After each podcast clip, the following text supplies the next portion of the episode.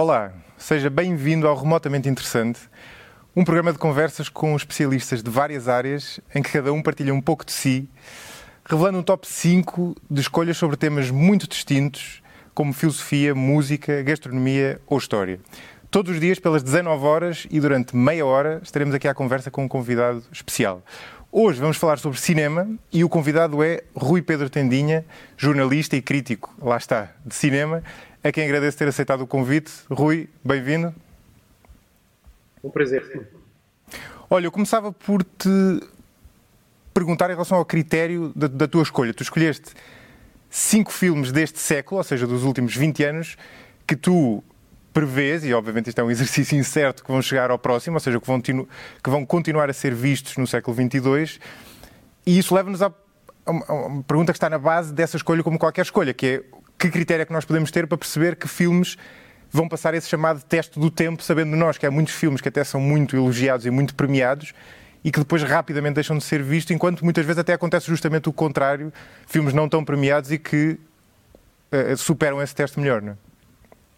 O, o meu, isto é um, é um bocadinho uma ideia quase de futurologia, mas são filmes que eu acho que podem ser bom cartão de visita ao que neste, neste, neste século, não é? E, e, portanto, tivemos aqui 20 anos de, poder escolher esses filmes, e creio que, que, são filmes que têm o seu lugar no tempo, mas que o critério principal são filmes que também marcaram imenso. Portanto, acredito que no futuro uh, esses filmes possam, possam continuar a marcar. Uh, creio que são filmes que têm um lado intemporal, obviamente, mas que têm também um lado muito específico e muito íntimo na relação com cada espectador. Claro. São filmes muito interessantes e acredito que aí sim a diversidade possa ser também um, uma proteção para podermos acreditar na, na perenidade destes filmes para, para depois da, da, sua, da, vida dos cineastas e, e, e num certo final de tempo. É? Claro, claro. Olha, vamos começar já a ver os filmes da tua lista. Vamos começar pelo número 5, ou seja, pelo último deste top 5. E vamos ver o trailer, é talvez o menos conhecido daqueles que tu escolheste, mas vamos ver o trailer, ver se as pessoas sabem qual é. We are at a turning point in our history. As you know, there is a growing disrespect for government. It is a crisis of confidence. We can see this crisis in the growing doubt about the meaning of our own lives and in the loss of a unity of purpose for our nation. We always believed that we were part of a great movement of humanity itself involved in the search for freedom. We've always believed that the days of our children would be better than our own. But we've discovered that owning things and consuming things does not satisfy our longing for meaning. Que filme é este, Rui? Olha, Mike Mills são cineastas que vêm dos videoclipes, vêm vem de uma certa linguagem que está para além do, do, cinema. É um modernista, se quiseres, na tradição de Hollywood, mas faz um cinema muito de autor. Este aqui penso que é a sua obra-prima. É, é um filme baseado na, sua experiência pessoal de, crescer com uma mãe em Santa Bárbara, uma mãe muito feminista, e, e é um retrato da sua, da, da, sua adolescência, se quisermos. É um filme sobre mulheres, uh, que eu gosto muito porque também é um, é um, é retrato, uma cápsula de tempo, uma certa Califórnia e, e de, de, afetos, como tu dizias há pouco, é, esses filmes que ficam no tempo são os filmes das grandes relações humanas, apesar de ter um contexto muito específico, anos 80, Santa Bárbara, Califórnia, é capaz de ter um filme sobre, sobre esta coisa, a arte dos afetos entre uma mãe e um filho, entre e, e, crescer e, e perceber o seu lugar como homem no mundo, a sua sexualidade, mas é um filme também sobre como um jovem pode lidar com o sexo feminino. Uh, neste caso, um menino rodeado de mulheres. Sim, uh, sim. E isso é muito bonito, é um filme tocou muito, até porque o cinema do Mike Mills joga com elementos visuais que podem dizer, ah, mas isso é tudo Eu acho que não, porque ele reformula isso e, e dá-lhe uma identidade, e, e, uma entidade quase puramente cinematográfica. É um cineasta que cá em Portugal não, não tem, como nos Estados Unidos tem, mas uh, Mike Mills, eu acho que ele, ele e Spike Jones são assim dois jokers no cinema americano que têm um lugar muito próprio e que conseguem querem dentro da indústria americana. Este filme não foi particularmente um sucesso, mas esteve na corrida dos prémios uh, há dois anos. A Annette Bening foi roubada de ter sido nomeada ao Oscar aqui. Ela é absolutamente brilhante. Aliás, a Annette Bening tem tido um problema uh, a academia tem sido sempre esquecida. Uh, se calhar está a pagar as contas de, de ser casada com, uma, uma, figura divisória como é o Warren Beatty, mas não há dúvida que este é um, é um filme que me tocou muito. Uh, é um filme que acho que está todas as mães não vejo Este filme é, é uma escolha engraçada, porque como tu, como tu dizias, o realizador é menos menos conhecido ou talvez menos consensual do que os dos filmes dos restantes filmes da tua lista, não é? Por isso é uma escolha interessante. Não, é? é, não deixa de ser um, um, autor. E cá em Portugal eu acho que muitas vezes temos problemas uh, assim, no, no mainstream de conhecer alguns dos cineastas que eu acho que na América há pouco referi o Spike Jones, mas há mais, que têm feito um percurso que muitas vezes passa ao lado. Eu lembro que o filme anterior dele, assim é o Amor Beginners, chegou a ter algum culto e o Oscar ao Christopher Plummer, tinha o Ian McGregor também como protagonista e, e, era um filme também sobre um pai. Ele aqui faz um filme sobre uma mãe. É alguém que tem pensado na célula familiar americana ou não, universal, Sim. de forma muito particular. E eu acho que esses filmes que pensam o lugar da família, neste caso as famílias disfuncionais, hoje em dia, ou, ou neste século, quando se faz um filme de uma família, tem que se pôr a palavra disfuncional, que é assim a vida. e, e, eu acho que ele consegue uh, ter uma, uma, marca muito própria. É um filme uh, de grandes afetos, mas que se calhar tem uh, processos e nessa simplicidade está o ganho. Acho que é, é um dos menos subestimados deste século, chama-se 20th Century Women, mulheres do século XX, que passa-se mesmo antes do, do, do, século, do século anterior acabar. Portanto, é, é, é o percurso da vida da juventude ou da adolescência do próprio Mike Mills, mas acho que todos nós vamos nos ver uh, no papel do adolescente que está a acordar para a vida. Sim, e é engraçado, há uma coisa que eu acho muito engraçada no filme, e gostava até de saber a tua opinião. O, o, o filme é um bocadinho uh, desconcertante em alguns sentidos, ou seja, ver o filme uh, é uma experiência também, uh, em alguns sentidos, desconfortável, porque tu estás simultaneamente a pôr-te no lugar do miúdo, que está na, na, fase da adolescência, no lugar da mãe. E é quase uma viagem, uma dupla viagem no tempo, não é? Porque tu estás a viajar à Califórnia nos anos 70, mas também estás a viajar pela mãe à própria juventude dela que formou o caráter dela.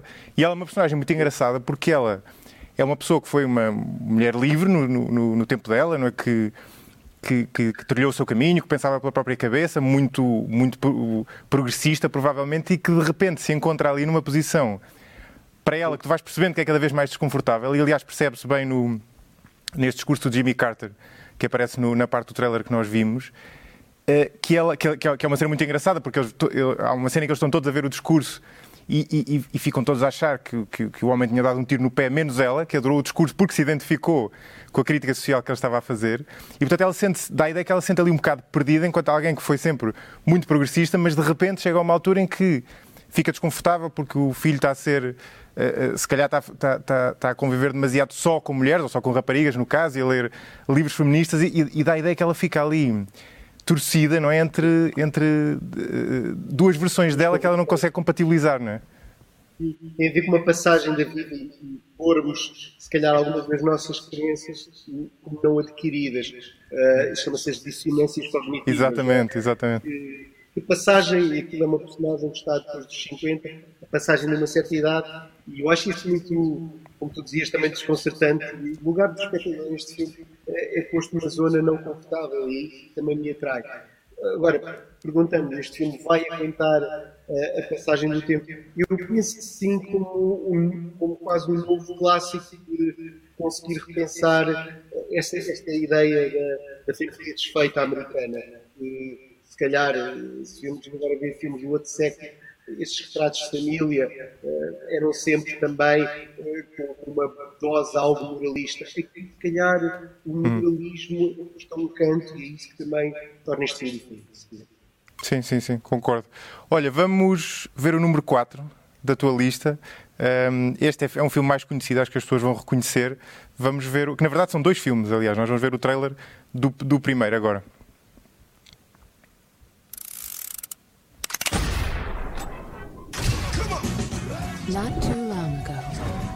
Quite the professional. My friends and I, we were the creme de la creme in an exclusive industry. And we all worked for this man, Bill. Then one day, I decided to leave, settle down, and start a new life. But when I tried to get out,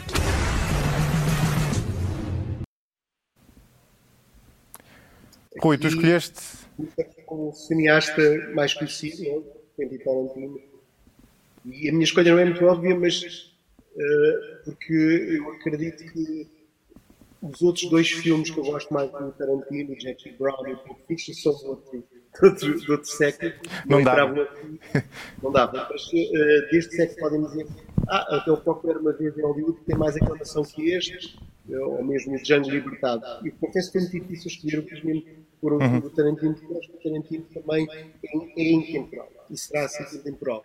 Este filme recicla uma ideia de nostalgia e de celebração por um tipo de cinema, que é o cinema de ação, de série B, uhum. só que faz isto de forma tão moderna que eu acredito que estas imagens vão ficar, esta iconografia toda. Convém dizer que o Bill 1 e que o Bill 2 podem ser o mesmo filme, há uma versão deles juntos, chegou a passar em, em festivais e, e provavelmente nos cinemas, e, e foi feito como um díptico pela sua duração em termos comerciais dividido, mas isto para mim é um filme, é o que eu digo parte 1 e parte 2.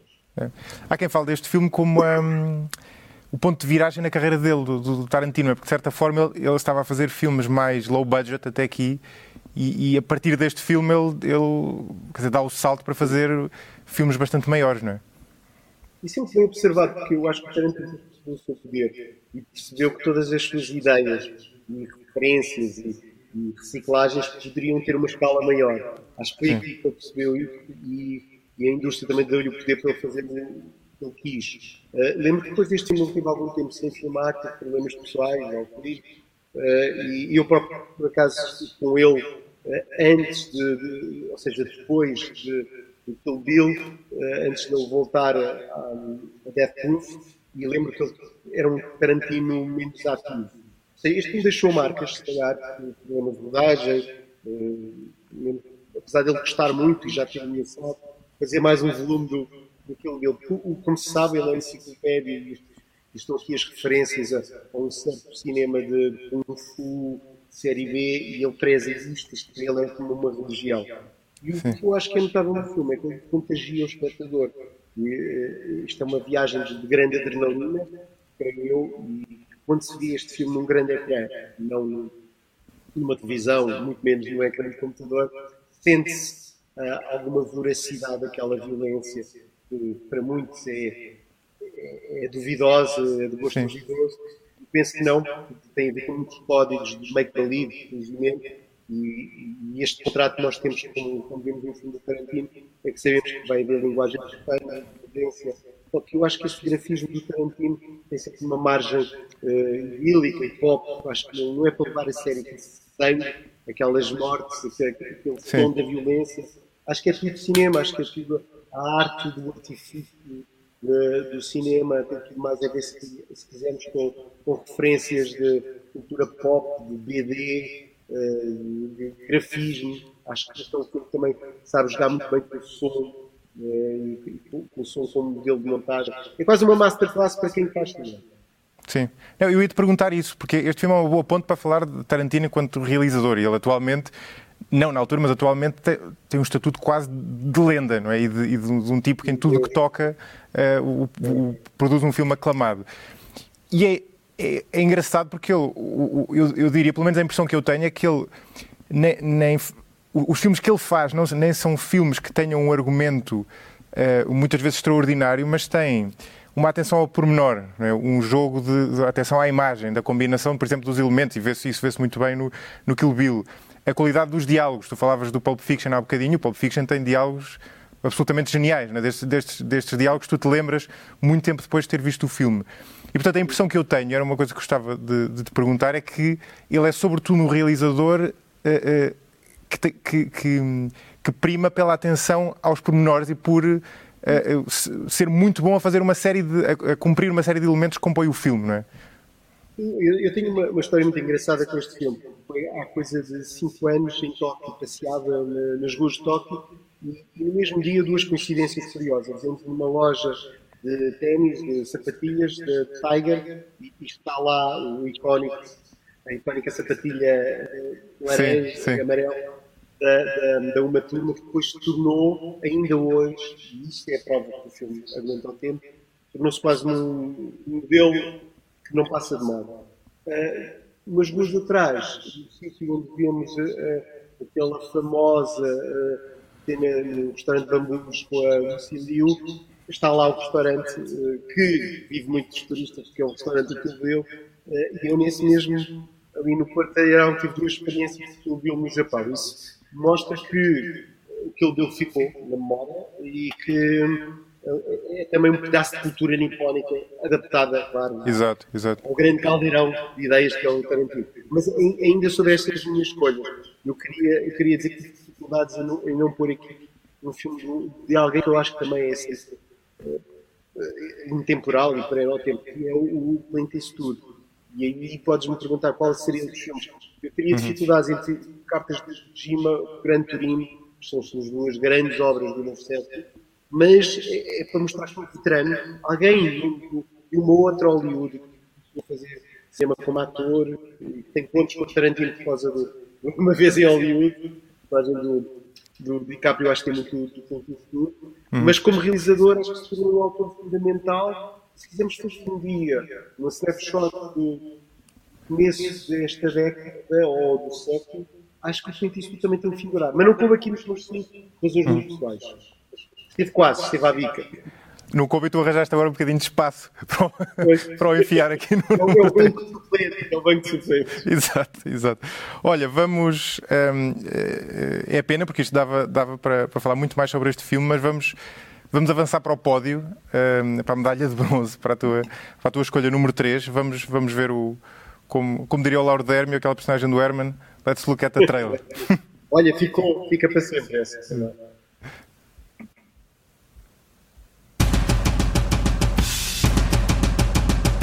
My name is Jordan Belfort. The year I turned 26, I made $49 million, which really pissed me off because it was three shy of a million a week. We're making a name for ourselves. Nobody knows if the stock is going to go up, down, sideways, or in circles. You know what a Fugazi is? Oh, Fugazi. It's a uh, fake. Yeah, Fugazi, Fugazi. It's a wazi, it's a woozy, it's a fairy dust. O Lobo de Wall Street, Rui, não é? É verdade. Aqui também é, é o exemplo de um dos mestres do cinema que se conseguiu adaptar ao novo século e, e apresentando esta obra-prima que eu acho mesmo agora, depois do silêncio, depois agora do irlandês, continua a ser o mais forte do ponto de vista. E se quisermos dar um exemplo para o próximo século, o filme que vai continuar vai ser este. É um filme que tem uma linguagem cinematográfica absolutamente intemporal, é um filme de todos os tempos. E é um filme que eu acho que vai resistir porque contamos um pedaço de um sonho americano que eu também acho que continua, continua a ser as devidas distâncias é, sempre atual. Se calhar esta coisa do dinheiro, da ganância americana, é, pós-Covid ou antes-Covid, há que ser sempre um tópico. E ele filma aqui com um lado de conto eh, de moral ou, fábula eh, de lenda, um caso verdadeiro, neste caso de, de, um golpista chamado Jordan, um golpe em Wall Street, mas que simboliza uma ideia de, da América desviante e, e, do sonho americano perdido, digamos. Sim. Este, este filme é mais uma colaboração entre o Scorsese e o Leonardo DiCaprio. E uma impressão que eu tenho em relação ao DiCaprio é que ele não sabe fazer filmes maus, praticamente. E pergunto-me sempre se ele não sabe fazer filmes maus porque escolhe os filmes certos ou se porque ele próprio faz os filmes bons. Não é? é uma boa questão, mas eu acho que ele tem sabido fazer uma coisa inteligente, que é e os projetos consoante os cineastas. É raro uh, ele, ele fazer um filme de um cineasta sem provas dadas, se nos vai. Sim. E concordo contigo, é dos atores de Hollywood que sabe escolher melhores projetos. Uh, Claro que um ou outro projeto, como por exemplo o filme uh, do Ridley Scott, uh, não, não, teve, não teve o sucesso que se esperava, mas é alguém que sabe sempre guiar-se dos melhores projetos, mas também tem estatuto para isso, cheguem, uh, chegam-lhe sempre os melhores convites, não é? Agora, ele tem sido fiel ao, ao Scorsese, claro está, falamos a preparar um próximo filme de Scorsese, e nesse sentido, creio que é fácil não errar, porque está sempre rodeado dos melhores. Claro, claro. E este filme é engraçado porque é um, é um destes filmes que, que faz jus àquele, àquele dizer comum de que a realidade supera a ficção. Não? é? Isto é baseado numa história real, mas era difícil encontrar uma história, ou era difícil inventar uma história tão vertiginosa como esta uh, se tivesse sido escrita, não é?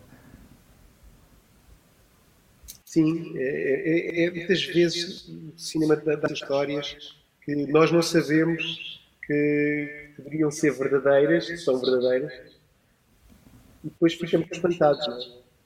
Sim, exatamente.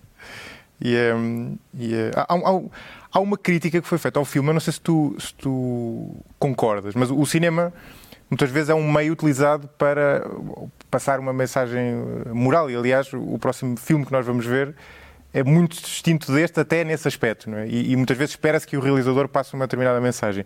E no caso do Lobo de Wall Street, houve várias críticas de que o filme era amoral, de certa forma, ou seja, que não. que, que retratava sem ser crítico. Uh, o que é que tu achas em relação a isso?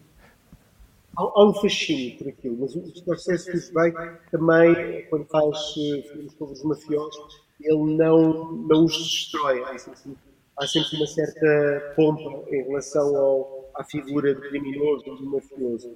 É, é, é um cineasta que, se calhar, eh, eticamente, é, tem uma empatia com todas as suas personagens. Uh, esse, esse, é um, é um ponto de partida moral do, do, do Scorsese. Pode ser criticado, é verdade, mas, uh, por exemplo, o Goodfellas, há quem diga que é um filme que fez muito mal à cabeça de muitos criminosos, a da altura ah, é? glamorizou. Sim, é um filme que já houve um caso, muitas vezes, de crime e, e de gangsters dizerem o que isto é como, como o Ray Liotta no Goodfellas. Sim, sim. é, é, é, aquela questão do cinema muitas vezes poder dar maus exemplos.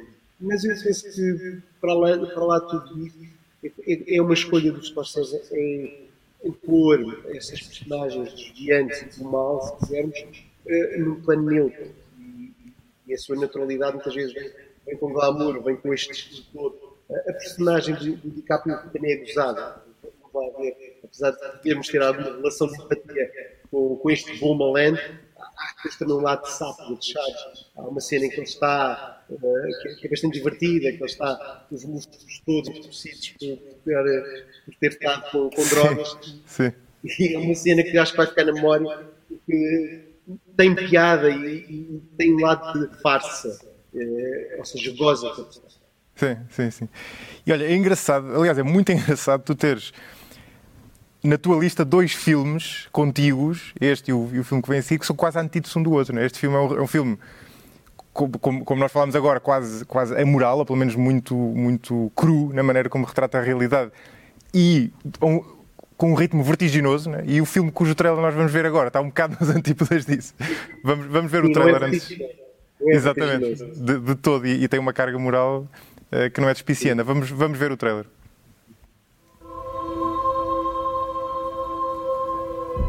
There are two ways through life way of nature and the way of grace. You have to choose which one you'll follow. We're alligators. You'll be grown before that tree is tall.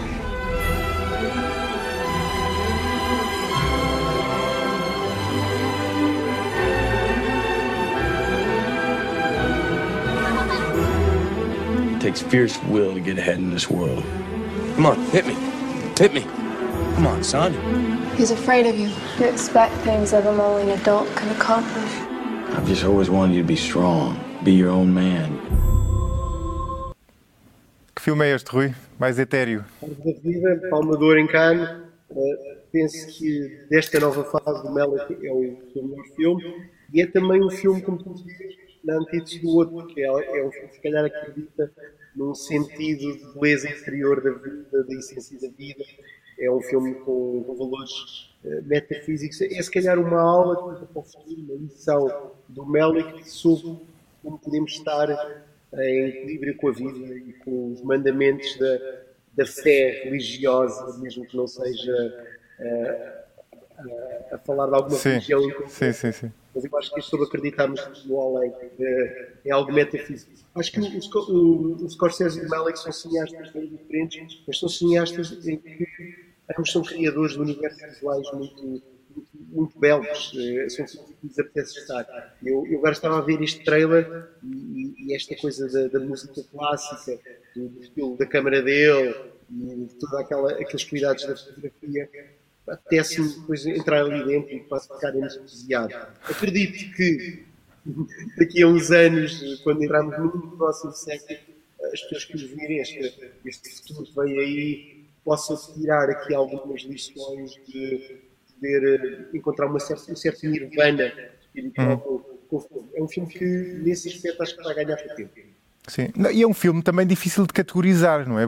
Porque é, por, por um lado é um drama, é uma história de, tem uma história de drama familiar na base, mas depois também, também, tens, como tu, também tem, como tu dizias, um lado existencialista, até transcendental e metafísico, não é? quase filosófico, e depois, por outro lado, tem imagens da natureza e do cosmos que quase seriam próprias de um documentário, não é? e está tudo isto misturado num ele filme. Tem, é, ele tem esta, este, este prazer em, em, em cruzar uh, elementos diferentes. Falaste do cosmos e é interessante que ele já fez também documentários sobre a natureza, tem um que foi uma experiência de IMAX, e, e alguém que está muito interessado em usar os valores humanos com os valores da natureza. Falo, claro, com uma linguagem muito eh, transcendental e, e, quase poética e alegórica. Para muitos depois enjoa muito, ultimamente, Sim. o Malik não é um cineasta sensual, aliás, eu não gosto muito do filme dele, uh, Hidden Life, e, e eu creio que ele muitas vezes pode dar-me um lado de sermão, mas no de pelo menos na, quando eu vi o filme, eh, eu senti que não havia esse lado de, de termão. Uh, achei que era, pode ser uma missa sim, mas uma missa claro. universal e, e, e, é um prazer entrar, não é? Sim. Mas tu, como é que tu, como é que tu uh, explicas isso? Ou seja, não, não, tem, tem, a ver com o facto do filme ser, ser mais leve, de certa forma, porque o filme. Houve até que eu, que eu tenha achado muito pretencioso precisamente por causa disso, não é? por ser uh, por ter essa carga moral forte, que lá está, como eu dizia há pouco, se espera que um realizador tenha muitas vezes, mas que uh, a partir de certo ponto pode ser um bocadinho irritante. Não é? Sim, eu acho que não chega a ser irritante. Depois, mais tarde, noutros filmes, chegou a ser. Sou, sou a barra aqui, encontrou um equilíbrio. Eu acho que ele está a fazer, e ao mesmo tempo, que está a encetar algo que é muito pretensioso ou não, mas é ambicioso. Sim. É, é fazer-nos pensar num certo sentido da vida. Uh, porque é que estamos aqui? O que é isso da família? O que é que gerar novos seres humanos? Uh, e estarmos em sintonia com, com o universo e com o cosmos. É, é, bastante complexo o, o que ele conta aqui, mas depois há, há um o espectador, pelo menos em mim, houve, de, de deixar absorver por aquilo, por aqueles elementos, digamos. Sim. Não, e o, livro, o filme lembra, não sei, não sei se tiveste essa impressão, mas o filme lembra um bocadinho o 2001 Odisseia no Espaço, tanto na imagem como, no, como na música, não é? Bastante, acho que entramos por zonas de escapismo emocional e de estarmos a entrar em algo que é, que é sagrado e que se calhar só uh, a arte e a ciência, quando se tocam, podem dar. Uh, Sim. Eu acho que tem, tem algo também da, da, da biologia e da natureza e há quem dizia, ah, isto só parece um, uma publicidade da National Geographic. Eu acho que ir lá, os elementos que costumamos ver nos comentários da National Geographic é feito com um engenho cinematográfico que é, que é profundamente esmagador e que nos faz refletir sobre tudo, por tudo em causa. É um filme de tudo ou nada. Quem, quem entra nesse tudo tem uma espécie de osmose espiritual. O que eu estou a dizer pode parecer assim um redutor, mas é, é, é um dos claro. da vida Sim, claro, só vendo. Só vendo. Olha, chegámos ao número 1 um do teu top, que é um filme também difícil de categorizar, mas é um, mas é um filme bastante conhecido, embora já com quase 20 anos. Vamos ver o trailer e já falamos. Believe it. I'm just so excited to be here. I'm in this dream place. This one comes highly recommended. Dream place. What are you doing?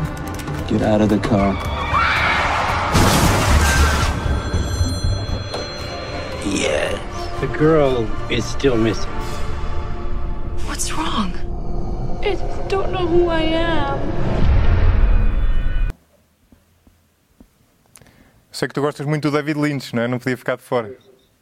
Não podia ficar. Este filme, por acaso, é o filme mais consensual do David Lynch, está na lista de muitos, uh, muitos críticos e isto é fácil investigar na net como um dos filmes do, do, da década, neste caso, da década deste século. Sim.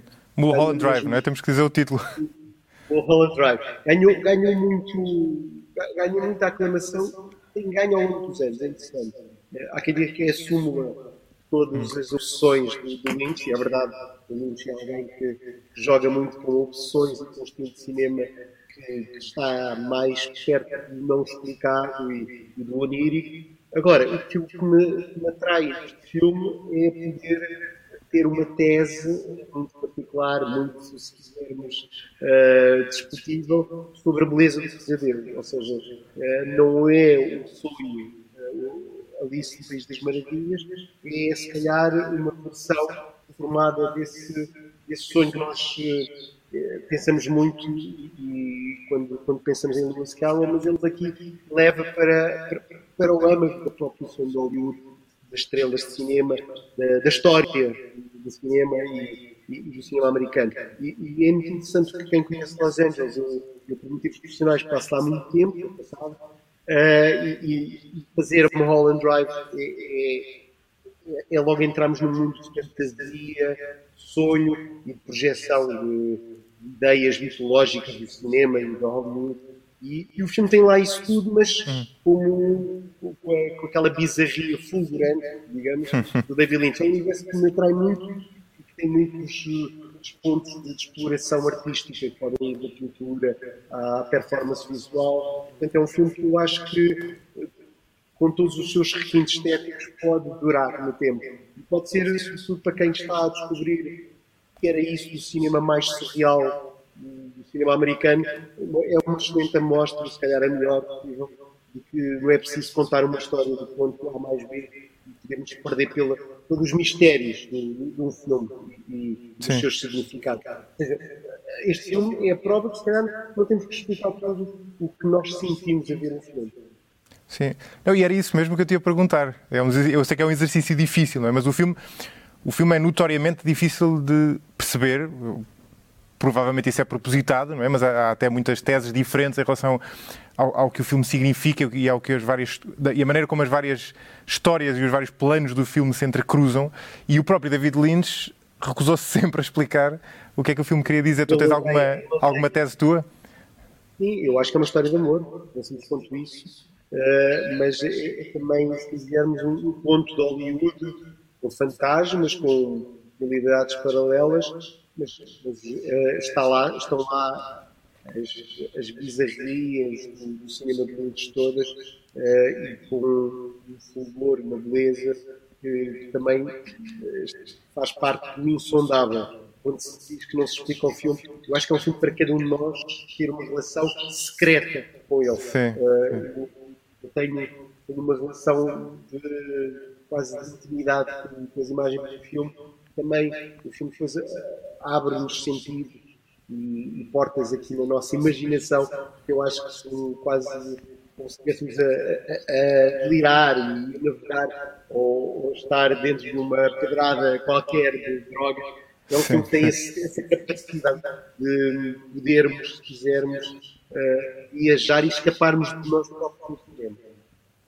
E tu vês, há quem veja neste filme, por exemplo, uma crítica à indústria de Hollywood, que é um, que, que, é fácil de ver representada ali em algumas, em algumas personagens. Tu concordas ou achas que é tirar, tirar mais da, da, do que a intenção real do, do Lynch, que foi sim, simplesmente um, um, dar às pessoas um, um espetáculo uh, sensorial e não necessariamente uma crítica política ou cultural.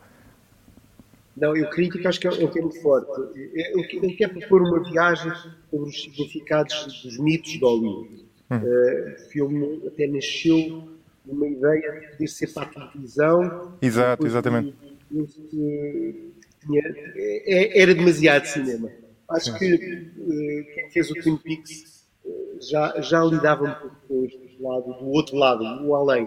Uh, o filme é uma possibilidade de todas as possibilidades. Ou, ou vamos chegar com a semântica, um elogio à impossibilidade. Uh, claro que a fantasia e o, e o, lado negro dos nossos sonhos podem dar um espetáculo muito próprio que estas imagens, com a música lindíssima, que, que Banda Lamento e que, que o próprio filme uh, convoca, podem nos dar um, um espetáculo de sensorial que, que eu acho que diz só muito ao íntimo de cada nós. Não é um filme para possa partilhar e se possa tão, claro, bem discutir claro. e haver Acho que é um filme para ficar em nós próprios e eu agora confesso, não sei se vou fazer o filme tão cedo, porque é que apetece guardá-lo guardá claro. nas nossas filmes da memória, que eu senti algo uh, transe quando estava a ver o filme. E, são sensações que depois, cada vez que se revê o filme, podem-se perdendo, ou claro, ganho, ganho outras, outras dimensões. Outro, um dia um amigo meu que o filme já está a perder uh, aquela carga de choque. Há filmes que são feitos para serem vistos com o embate da primeira, da primeira visão. E, e esse choque, este depois tem mistérios que se vendam cada vez que vemos, mas estarmos claro. à toa, perdidos neste, nesta viagem louca pelos pelos pesadelos de Hollywood é um prazer descomunal. Claro, claro. Olha, Rui, muito obrigado por nos teres guiado por esta viagem. Uh, para terminarmos, pedia-te que partilhasses com quem nos está a ver e ouvir onde é que te podem encontrar.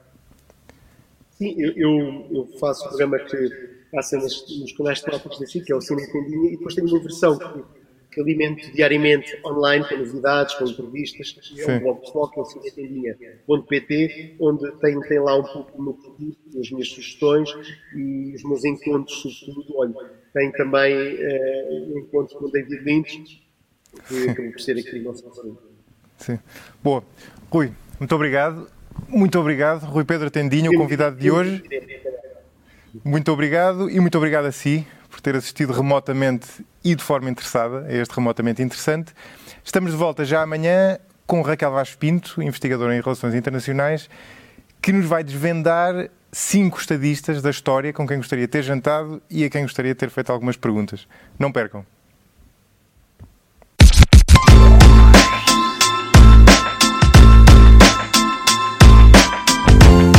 thank